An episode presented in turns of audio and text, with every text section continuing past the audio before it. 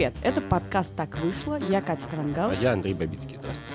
Каждую неделю мы обсуждаем этические вопросы и как на них реагируют новости, или как мы реагируем на новости и задаем себе этические вопросы. Если вам интересно слушать нас, во-первых, слушайте нас в iTunes, Google Podcasts, Яндекс Музыки, Оверкасте, Simplify. И даже ВКонтакте. И даже ВКонтакте. Скачивайте MP3 эм на нашей страничке в Фейсбуке. Делайте что угодно, слушайте нас где угодно. Но главное, оставляйте нам комментарии, э, лайкайте нас, подписывайтесь на нас и рассказывайте своим знакомым. Это поможет нашему маленькому домашнему подкасту стать популярным. Да, и поскольку у нас довольно неисповедимы наши пути, то Катя каждый раз к каждой теме находит тему про Холокост. А в этот раз Катя в очередной нашла случай про Холокост, но мы же решили говорить не про Холокост в этот раз. Хотя, казалось бы, это был идеальный случай про Холокост.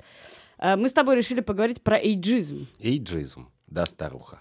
Поскольку нас обвинили в том, что мы э, слишком много на себя берем, а мы поняли, что мы просто в самом рассвете сил, а все остальные просто не понимают. Ну, мы примерно, кстати, ровесники режиссера Рожановского. Come on. Эм, в день памяти жертв Холокоста в Освенциме принимали делегацию. делегацию. Екатерина Винокурова, которая член Совета по правам человека Российской Федерации, и еще одна, один член делегации, девушка, возмутились тем, что русских... Которые освободили Освенцим. Да, посадили на задние ряды. Еще снабдила это фотографией, что, мол, в задах сидим в газовой камере. А это буквально происходит в газовой камере бывшей. После этого довольно быстро появились фотографии тех, кто сидит в первом ряду, и выяснилось, что это просто жертвы Холокоста. И было бы нелепо, если бы посреди них сидела Катя Винокурова.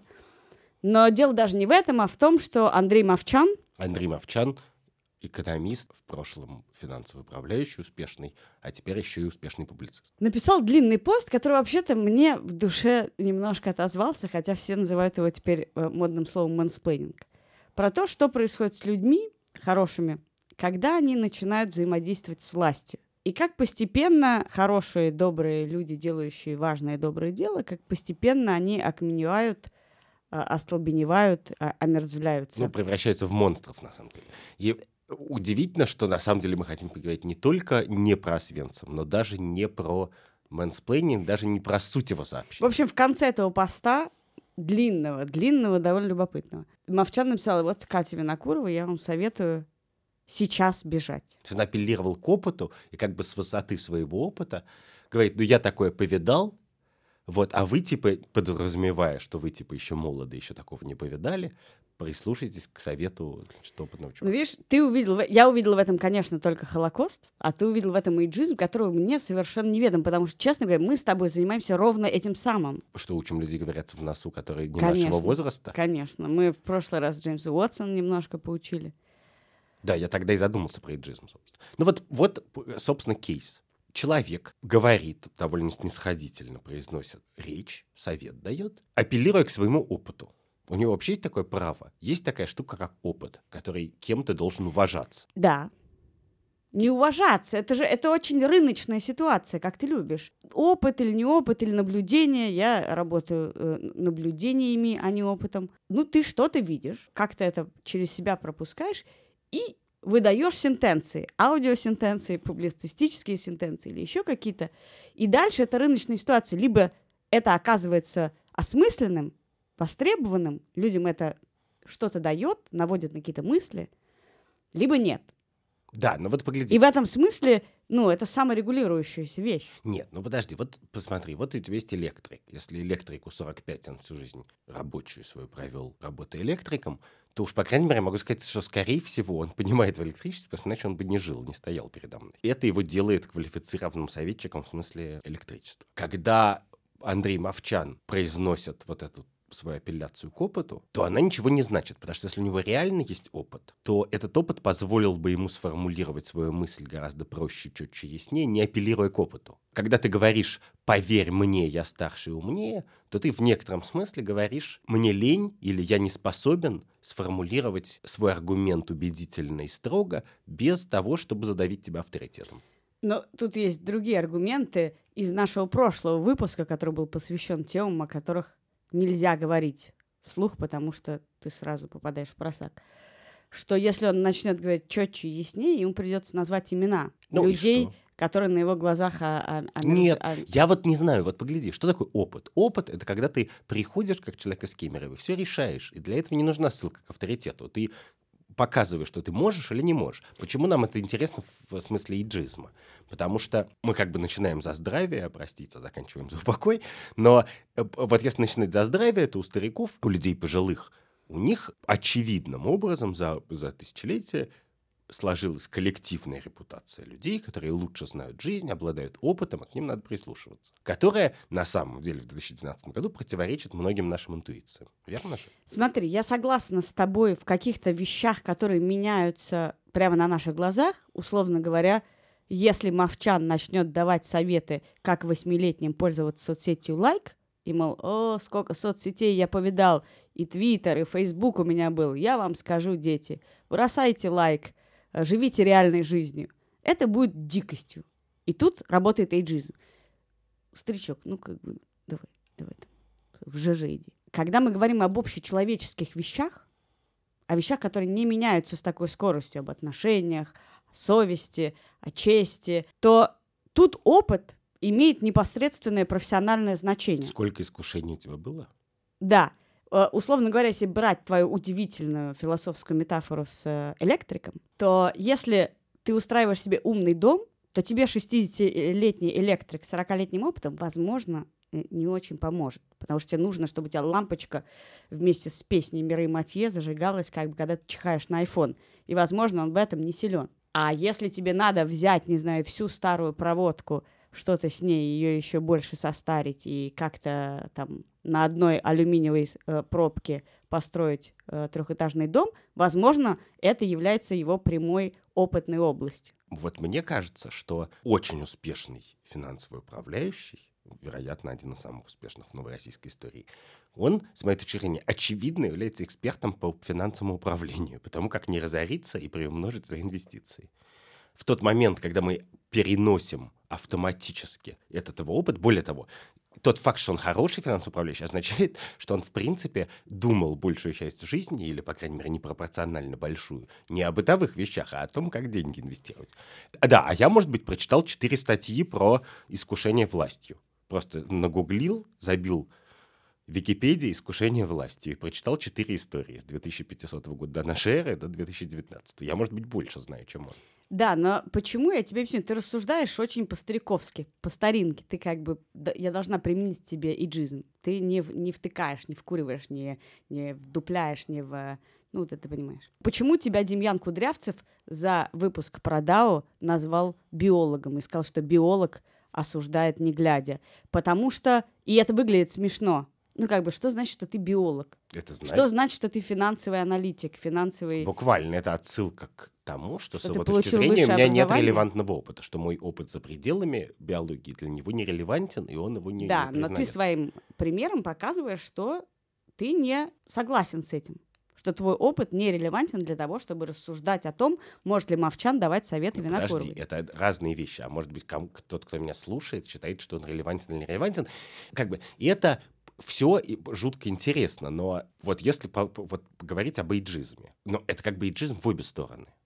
И когда Мовчан сверху вниз говорит Винокуровой, которая ему честно, кстати, справедливо отвечает в комментариях, типа, если бы я спросил у вас совета, я бы их просила. Но это, в принципе, и эйджизм и в другую сторону, когда мы за довольно блестящей и выдающейся карьерой в некоторой специальной области, которая требовала невероятного приложения ума, сил и так далее, видим какой-то какой общий, я не знаю, знаменатель.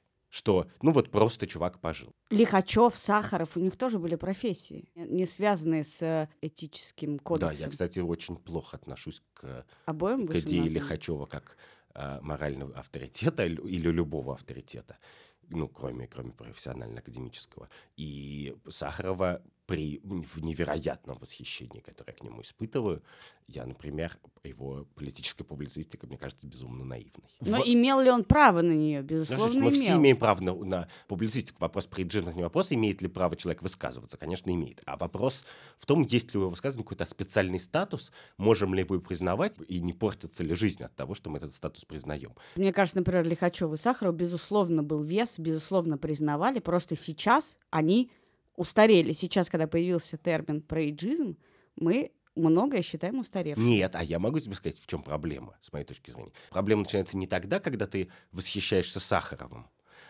а когда ты наоборот делаешь. Когда ты говоришь, вот есть Сахаров, а вы еще, типа, поживите 40 лет, а потом судите. Потому что я про это много говорил и писал, и мне кажется, это очень важно. Как бы плохо, когда, когда людей дискриминируют в плохую сторону, а не в хорошую, это понятно. И в России, и вообще во всем мире дискриминируют молодых людей невероятным образом. И в этой части нашего разговора это важно сказать, что когда, я не знаю, школьники или студенты первых курсов выходят поддерживать Навального, то даже очень либеральные и, в принципе, расположенные к Навальному публицисты и наблюдатели пишут, вот типа школота, значит, лезет на столбы. Как бы отказывая школьнику, в принципе, в возможности э, иметь внятные политические убеждения.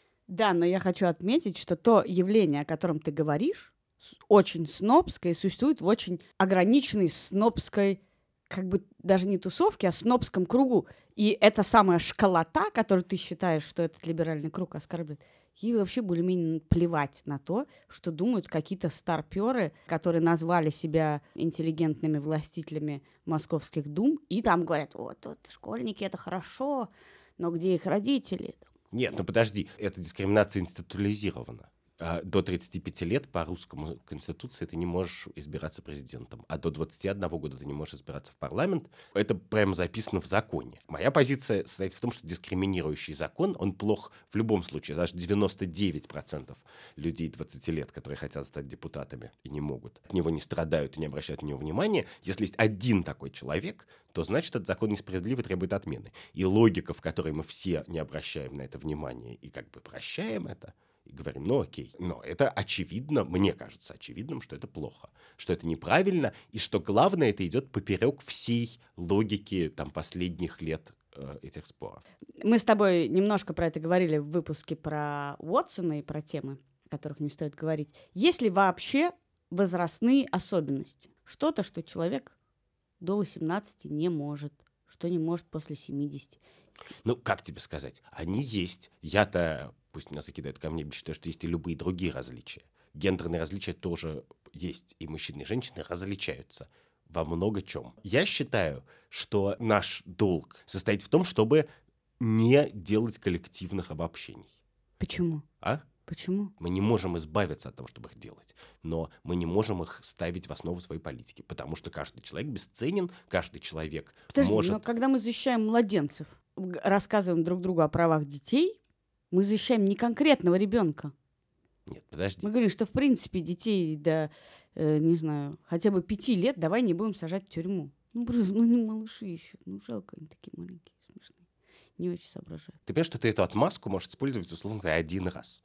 То есть ты не можешь про пятилетнего человека, потом по семилетнего, потом по семнадцатилетнего, потом про 25-летнего говорить. 25-летний человек как бы в современном западном обществе тоже часто живет с родителями и эмоционально, а может быть финансово от них зависим. Для меня релевантным, важным фактом является то, что среди 25-летних людей есть много людей, которые самостоятельно, ответственны, эмоционально стабильны. А, среди, я не знаю, 17-летних их много. Среди пятилетних я соглашусь, что их очень мало. Но важный факт — это не как большинство какой-то группы себя ведет, а есть ли в этой группе достаточное количество осознанных людей, достаточное количество праведников, чтобы не жечь садом. Как бы. Ну вот, э, в, если ты помнишь, была история с девушкой по имени Варвара Караулова, да. которая была поймана по дороге в ИГИЛ, а ей было 17 лет, и ее посадили. Да, я считаю, что несправедливо. Много ли есть людей в 17 лет, вот ты говоришь, которые самостоятельные и что-то? Да, много, но много ли есть людей, которым можно заморочить голову?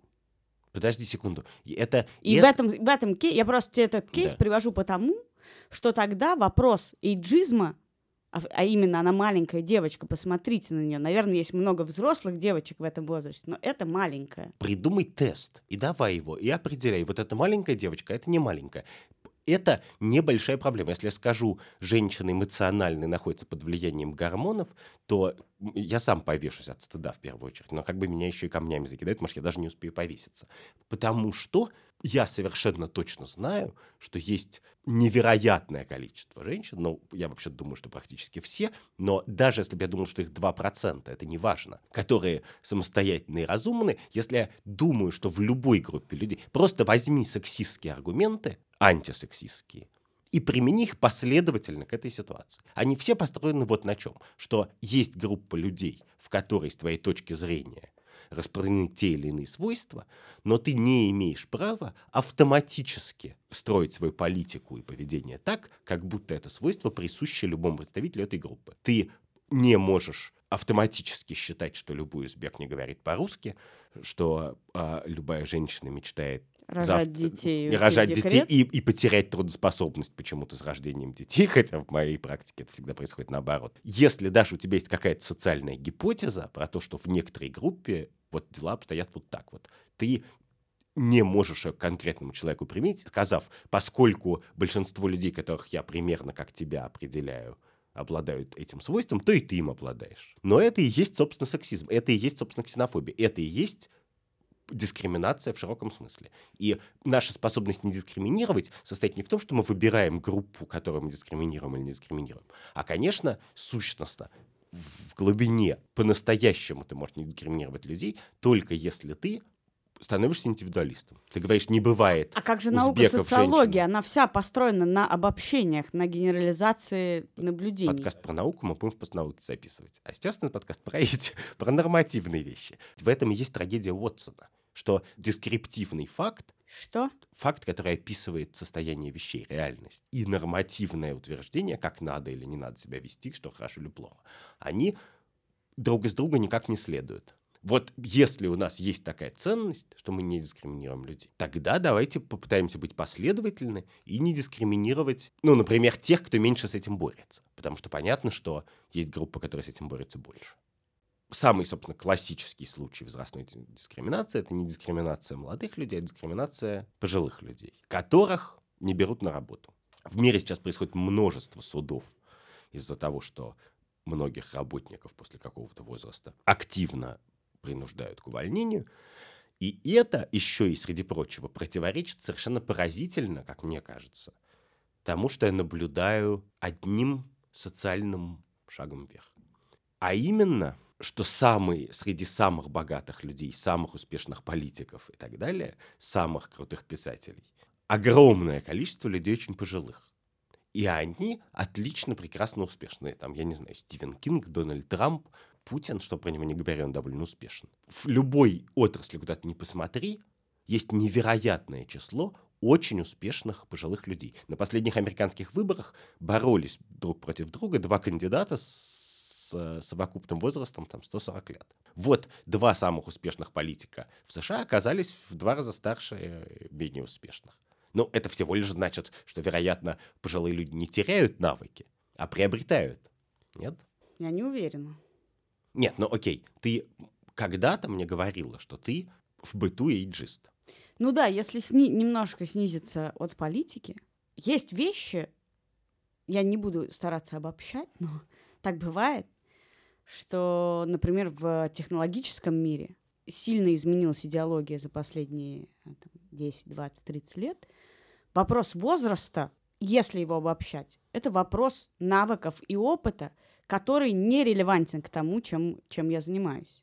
Ну, то есть есть огромное количество технологических стартапов, в которые, ну хорошо, есть э, старые программисты, но они не владеют теми языками, теми навыками, которые нужны сейчас. Могут ли быть случаи, что они переучиваются, и что голова их работает так же быстро? Наверное, могут, но в массе своей нет.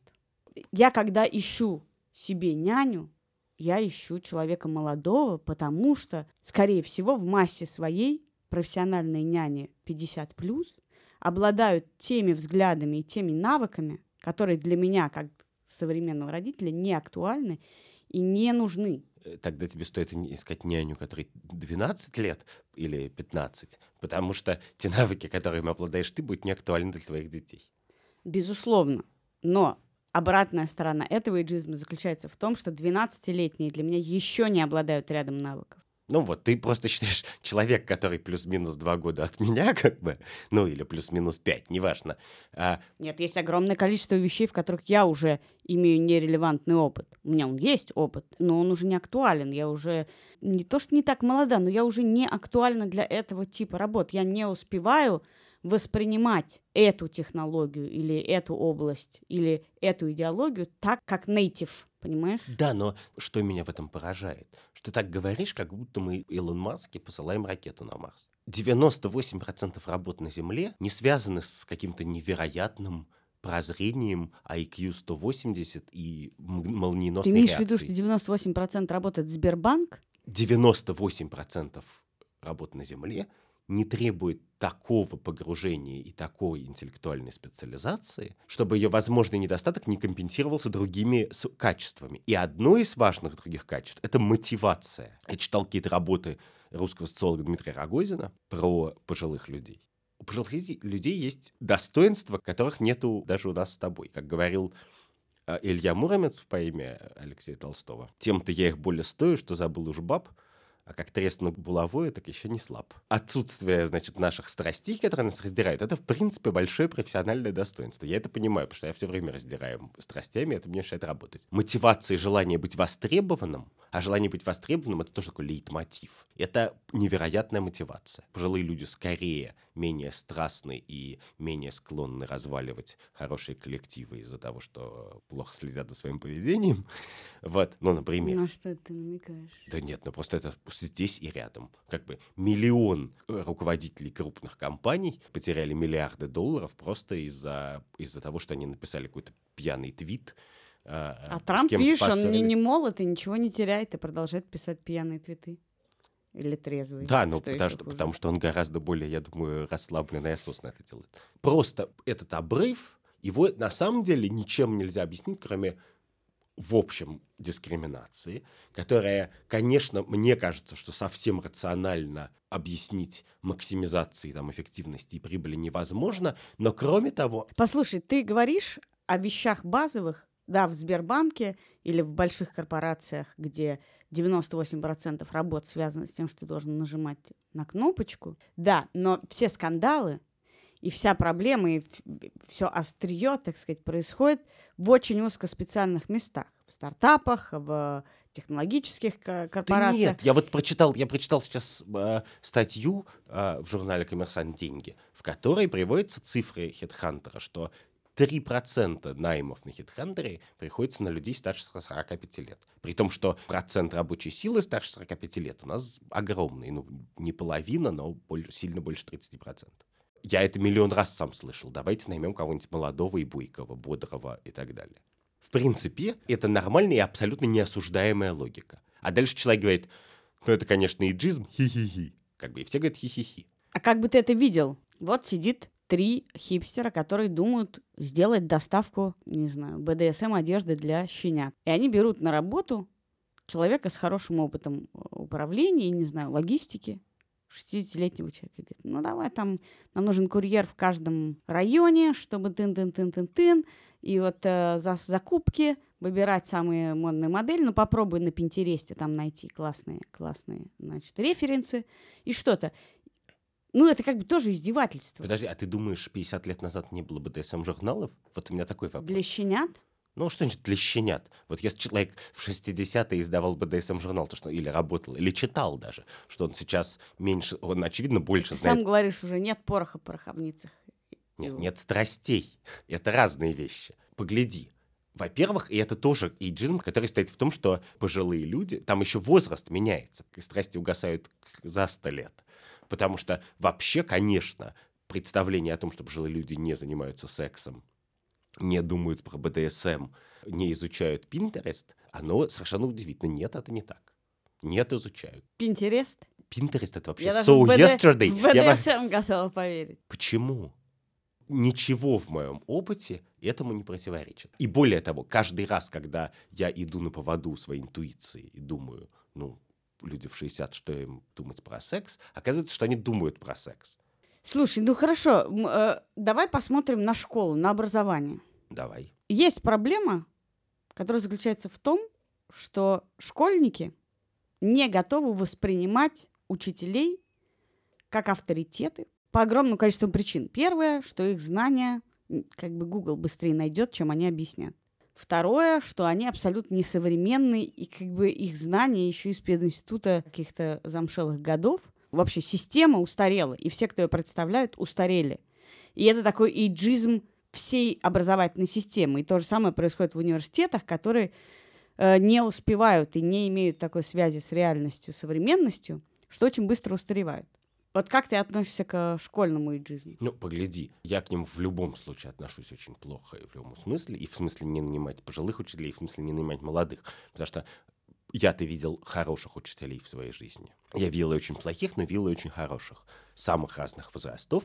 И, конечно, учитель зарабатывает авторитет талантом и трудом, а не возрастом. А он когда-нибудь банкротит этот авторитет? Можно ли сказать, что в, в какой-то момент это становится настолько неактуально, его знание, он был авторитетом, это было очень круто. Хочешь, я тебе расскажу секрет? Первый раз, может быть, а, ну это уже скоро перестанет быть секретом. Короче, я записался на 8 ЕГЭ. Буду сдавать все ЕГЭ. Потому Зачем? что главный редактор по науке, я решил проверить, как далеко как бы мои актуальные знания про биологию, которую я знаю хорошо, и всякие другие предметы, которые я поверхом хватался даже в постнауке, на, как они вообще пересекаются с тем, что написано в школьной программе. Даже не в смысле верно-неверно, а в смысле, о чем интересно нам читать в научно-популярных журналах сейчас и о чем написано в школьной программе. Ты хочешь проверить, насколько молод э, твой школьный мозг? Ну, примерно, да. Еще я хочу что-то себе доказать, наверное.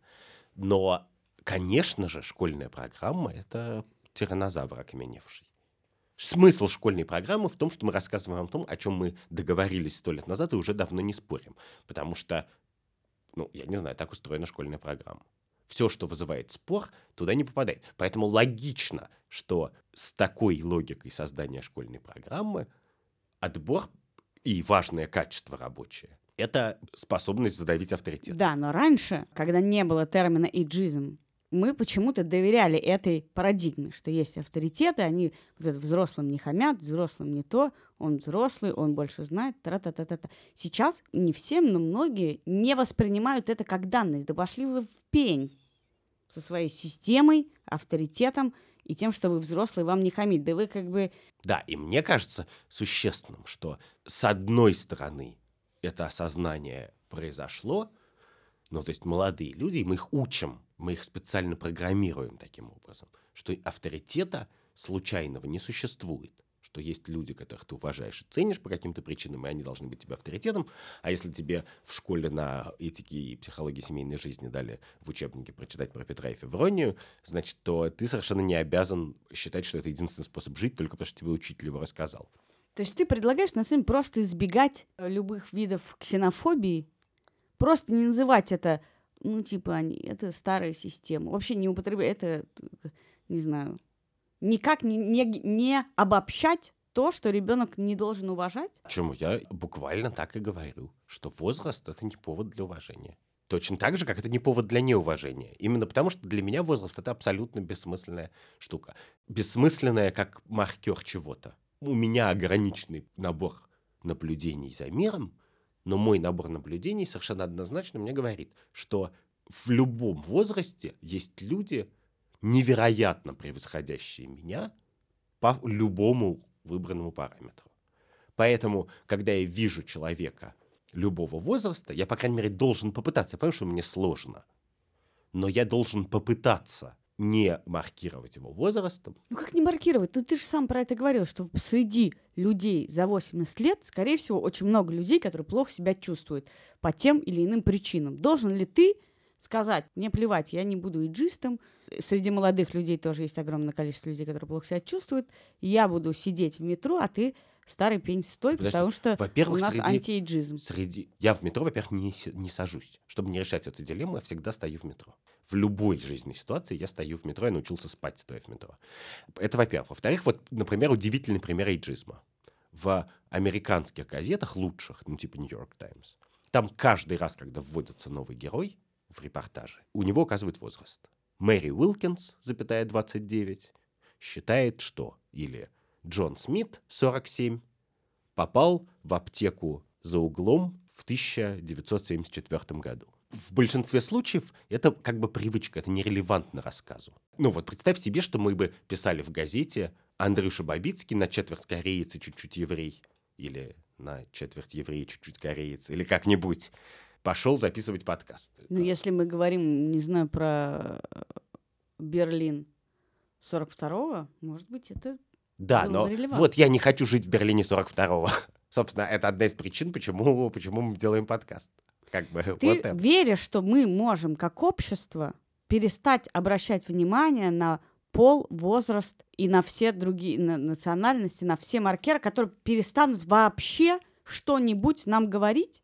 Я думаю, что пять тысяч лет назад это была гораздо меньшая проблема, потому что большинство людей не доживали до старости, а те, которые доживали, доживали до нее потому, что они уже успешны, потому что они богаты, у них есть власть, я не знаю, еда и так далее, любящие родственники. И в этом смысле старики, когда уже они образовывались, были гораздо, ну, в общем, в среднем защищены. Как бы.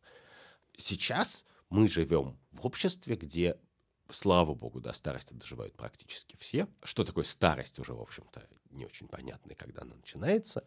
И мне кажется, что это даже не столько вопрос этики, сколько вопрос предусмотрительности. Это вот как на пенсию откладывать. Вот если мы с тобой следующие 20 лет потратим на то, чтобы поменять а, отношение к людям постарше, то, может быть, через 20 лет мы с тобой мы меньше будем людьми страдать. постарше. Да, и меньше будем Но- страдать. Мне просто кажется, что все эти разговоры, которые я поддерживаю частично, ну, все, все, вся борьба за права, она никогда не должна быть доведена до конца. И не может быть доведена до конца, поскольку человеку, мне кажется, исходя из моего опыта небольшого, свойственно нуждаться в социализации, в обобщении, в идентификации себя с чем-то. Я могу периодом воспринимать себя через призму своей национальности. В какой-то момент у меня происходит какая-то гендерная идентификация. Я рожаю, у меня происходит обобщение по принципу матери. Я могу сказать, я, мы не те матери, которые, значит, родили и потеряли трудоспособность, а мы другие матери, которые родили и теперь с тройной нагрузкой фигарим, значит, я и мать, я и на работе, я и тут, и жена, и еще немножко Я, кстати, феминист. и других ещё- не знаю матерей. Неважно, это Да. так же работает. Мне нужно себя идентифицировать с группой. Я могу сказать, я больше не немощная старушка, если мне, дай бог, повезло, и я себя чувствую хорошо, что совершенно не А факт. ты знаешь, кстати, что А я зато бодрая старушка. Я старушка, которая выглядит, как будто она не совсем старушка, или которая выглядит как старушка, но счастливая старушка, как модная старушка. Это все равно приведет к тому, что мне нужно себя идентифицировать с группой по какому-то признаку. А вы хотите, ты хочешь, вы наполовину корейцы, немножко еврей, хотите лишить меня любой группы. Ты говоришь, живи без группы, будь, будь сама подожди по себе. секунду, подожди секунду. Нет, это не так. Как известно, э, евреи могут шутить про Холокост. А, Значит, если ты старушка, то ты можешь про это шутить. Чего я хочу, я тебе расскажу. Во-первых, случайный факт. Поскольку ответственно готовлюсь к нашему подкасту, я зашел на страницу самую ответственную, которая я мог зайти. Всемирной организации здравоохранения. И там есть страничка про борьбе с эйджизмом. Самая бездарная страничка, как бы, как будто ее какой-то пятиклассник делал.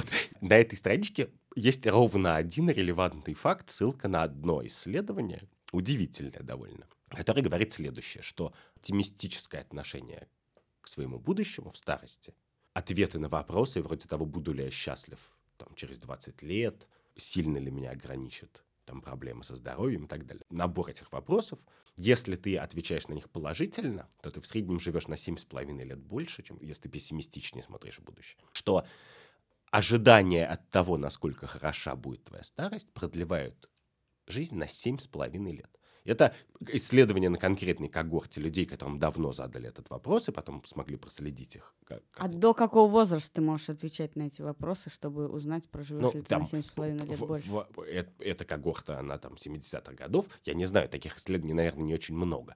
Но меня это поразило, а с другой стороны, не сказать, что очень удивило. Мне кажется, что это так. Теперь я тебе- давайте расскажу, чего я хочу. Я не хочу отменить старость или любые другие слова, которые мы используем. Мы не отменили слово «женщина» от того, что хотя бы стараемся быть меньшими сексистами. Я хочу, и мне кажется, это правильный шаг в нужную сторону, чтобы некоторая картина, которая нам кажется странной и заставляет нас остановиться и вздрогнуть, перестала такой казаться. Вот не пускали негров э, значит, в автобус, а потом пустили, и мир не рухнул. И неважно, их там едет большинство или просто три человека. Просто вот когда что-то меняется, и мир от этого твой не рушится. Так вот, я хочу, чтобы в тот момент, когда ты видишь пожилого человека, который нормально, хорошо выполняет свою работу и так далее, то ты не удивлялся, не вздрагивал. И мне кажется, что это очень много изменит. Именно потому, что это самосбывающаяся вещь. Что когда все вокруг немножечко договорились, что ты на 20% хуже, чем ты есть, то ты сам себя так чувствуешь. А объясни мне, если это так, то каким образом вообще вся власть ушла от людей. Казалось бы, если это так, если люди не, не теряют ни силы в массе своей, ничего, то почему весь бизнес, вся политика не находится в руках людей 70 лет? Как, как находится? когда они Владимир упустили? Путин 70 лет, Дональд Трамп 70 лет. И более того, моя-то гипотеза состоит в том, что Путин склеротическими пальцами цепляется за власть до сих пор. Ровно по одной причине, что он, как и любой пожилой человек в России, знает, что у него не будет будущего. Даже если его не посадят, не, не, не расстреляют и так далее, а просто скажут «гуляй отсюда», то он обречен на ничтожество и одиночество. А сейчас, что бы он ни делал, я считаю, что он жутко вреден для страны, но он-то считает, что он кому-то нужен. Я хочу остановиться на, на твоей фразе «у него нет будущего». Что значит будущее? Будущее — это значит социального приятия ощущение нужности. Так может далее. быть нам бороться с тем, что жизнь имеет смысл не только когда ты зарабатываешь еще больше, когда общество тебя еще больше уважает. Может быть, есть разные виды существования, которые Есть. человек может иметь. Может быть, ты имеешь право вне возраста, будь тебе 80 или 20, сказать, я устал. Ты можешь. Эта жизнь меня утомила, Ты я хочу жить на ваши ты, налоги. Ты, ты можешь, но хотелось бы, чтобы фраза «я устал» была выбором, а не неизбежностью. Но ты согласен с тем тогда, что этот выбор сможет совершить десятилетний человек и сказать, я устал, я не хочу в эту вашу суету, смысле, мне тяжело очень это многие дается. люди его совершают. Мы с тобой хорошо знаем таких людей, которые говорят, «М- м- я не хочу в, в эту суету, я не буду работать, бороться за социальное признание и так далее, я полежу на диване. Я их знаю довольно много в любом возрасте. Просто в 10 лет ты еще не понимаешь, это уже сложившаяся привычка или нет, а в 30 уже понимаешь.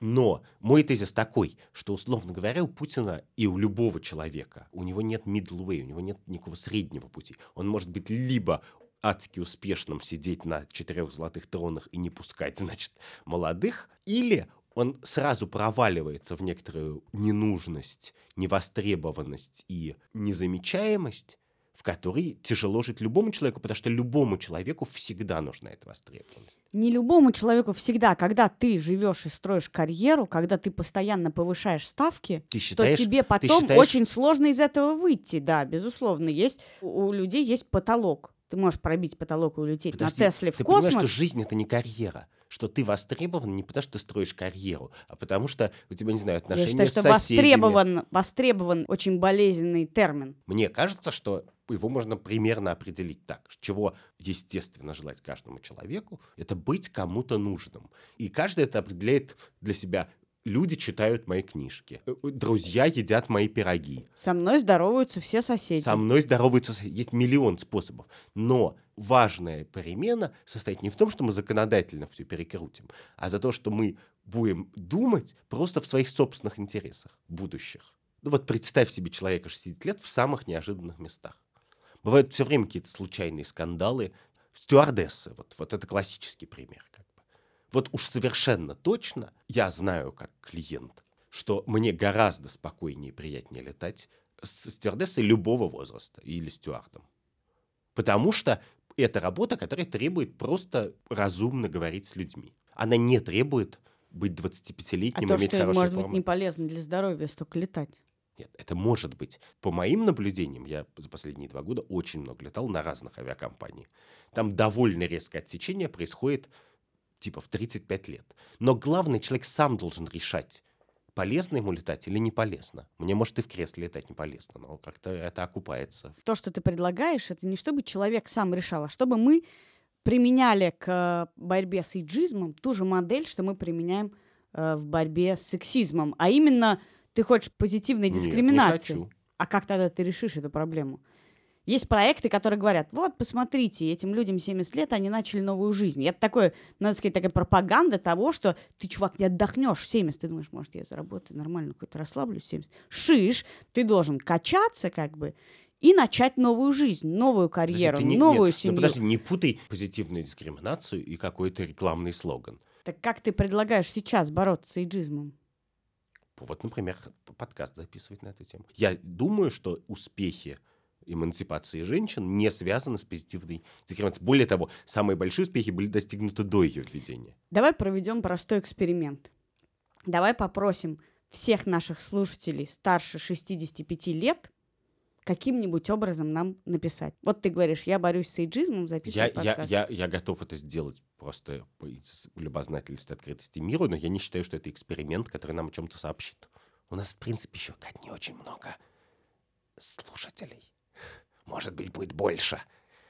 Я всю ночь писал письма, чтобы их стало больше. Но, но пока что их не то, что миллионы, как бы. Это маленькая выборка.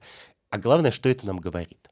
Это нам говорит, что ты работаешь на одну и ту же аудиторию, которая уже по- поборолась с феминизмом, с расизмом, со всеми видами ксенофобии, и ты говоришь, и иджизм туда же, и иджизм туда же. А я тебе говорю, что, во-первых, дискриминации тоже отличаются друг от друга. И есть разного рода дискриминации. Бессмысленно сравнивать иджизм с расизмом. Что это как, ну, как бы, ну, это, ну, это тупо просто. это, Это, разные вещи. механики Это разные вещи. разные согласен, да. механики, основанные на разных страхах. Ты, мы вообще даже не затронули тему страха смерти, вообще что такое Страх и чужой смерти. страх чужой смерти, страх смерти своей, страх старения. Это как бы та- такого же уровня предубеждения, как цвет кожи. Это не предубеждение. это такое же искажение созна- когнитивное. Как и цвет кожи, конечно, оно связано с совершенно другими страхами и представлениями. Я не считаю, что это какая-то причина для срочных насильственных интервенций, позитивной дискриминации и так далее. Более того, я думаю, что это будет случаться и само. Просто я это вот сейчас скажу в 2019 году, а в 2026 это уже будет truизмом. Что единственный способ социально работающей борьбы со страхами, такими распространенными, это увидеть контрпримеры. Да, я, я думаю ровно то же самое. И если, как ты говоришь, меняется концепция, и мы уже такие все, мы не хотим быть просто женщиной, просто мужчиной и вообще никак, никак угнетаемы, то наше поколение тогда, достигнув, или старше чуть-чуть, или младше чуть, достигнув этого 60-70-летнего рубежа, должны сказать, да пошли, мы, мы не оставим как бы, мы сейчас такие стартапы тут накрутим, мы сейчас вам такое тут напридумываем, что дальше эти 20-летние будут говорить, ну, иджизм, не иджизм, но вся власть у них. Все как бы классные работы у них. Ну, это в некоторых отраслях так и есть, кстати сказать. Ну, это в Академии наук в основном. Ну, в Академии наук, я думаю, что в нефтянке в большой степени. Да, Но- но это сейчас не выглядит классным. Да.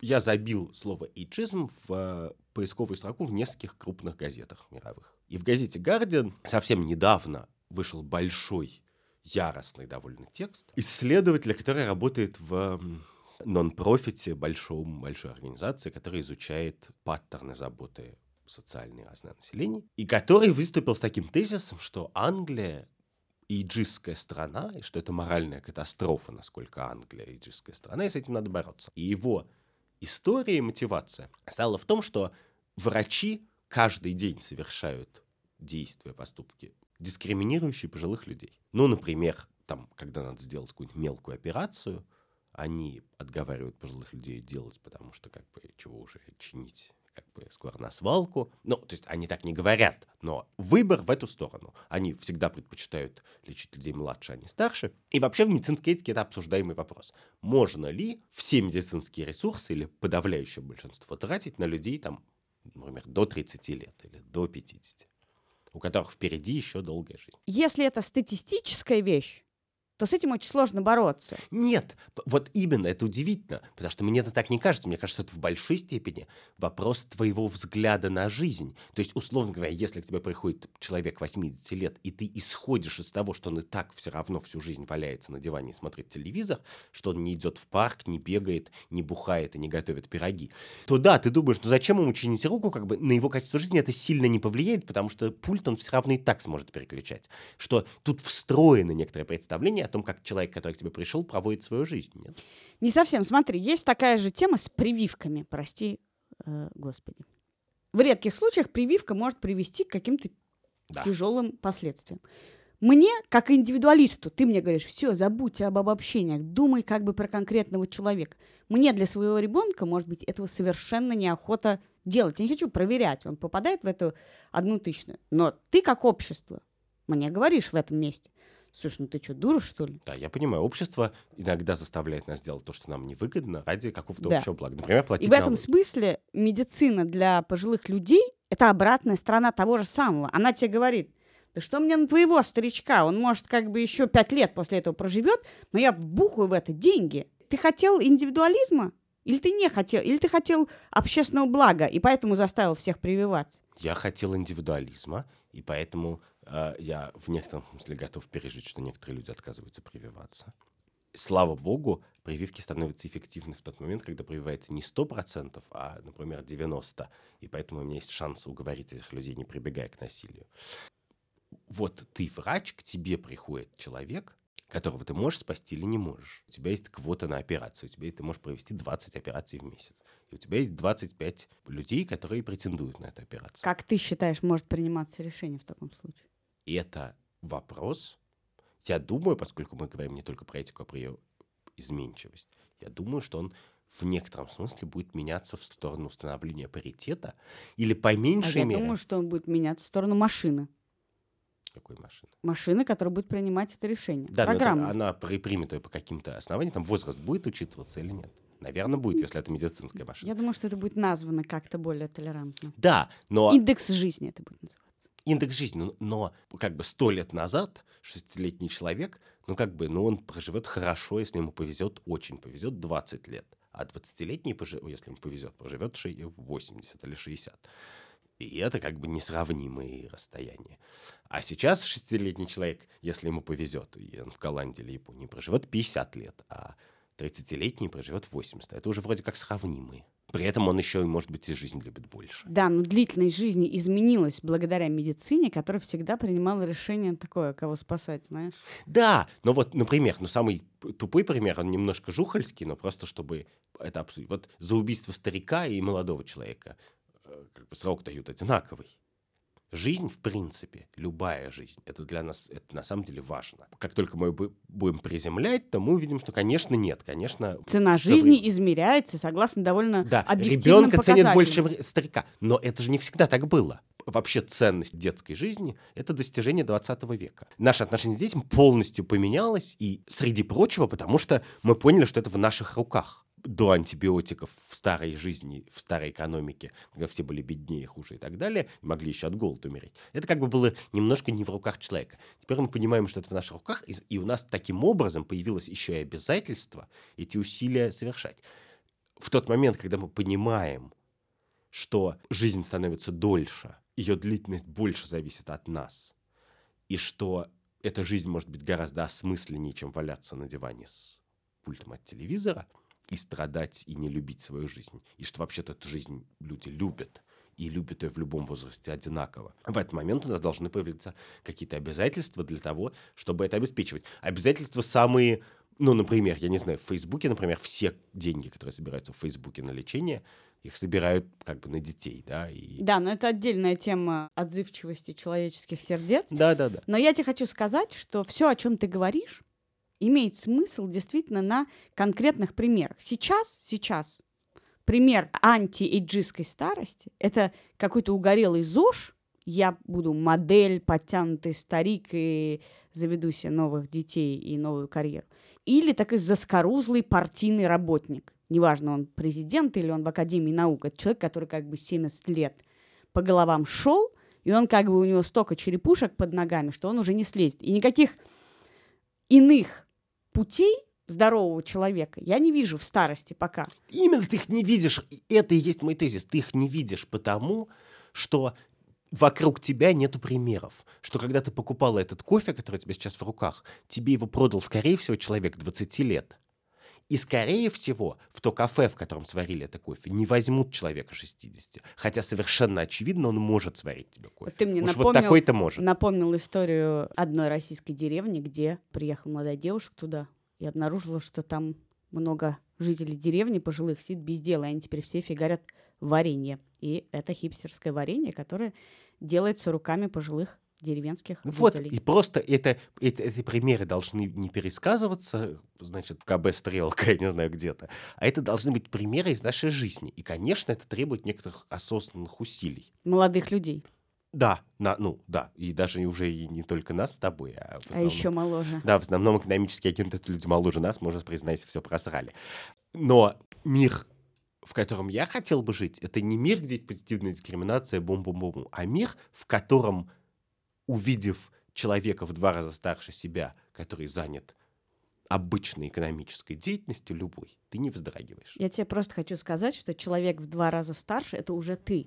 Для огромного количества людей это уже ты. И очень многие не вздрагивают, смотря на тебя, Андрюш. Пусть так будет и в будущем. Это был подкаст «Так вышло». И мы его ведущие Андрей Бабицкий. Катя Крангаус. Подписывайтесь на нас, пишите нам гневные комментарии, Полощите нас по соцсетям, называйте меня биологом, но А- только не а забывайте... Катю домохозяйкой. Это Не- редкая возможность, пока у Кати нет постоянной работы, назвать ее домохозяйкой. Главное, не забывайте нас. До встречи. До свидания.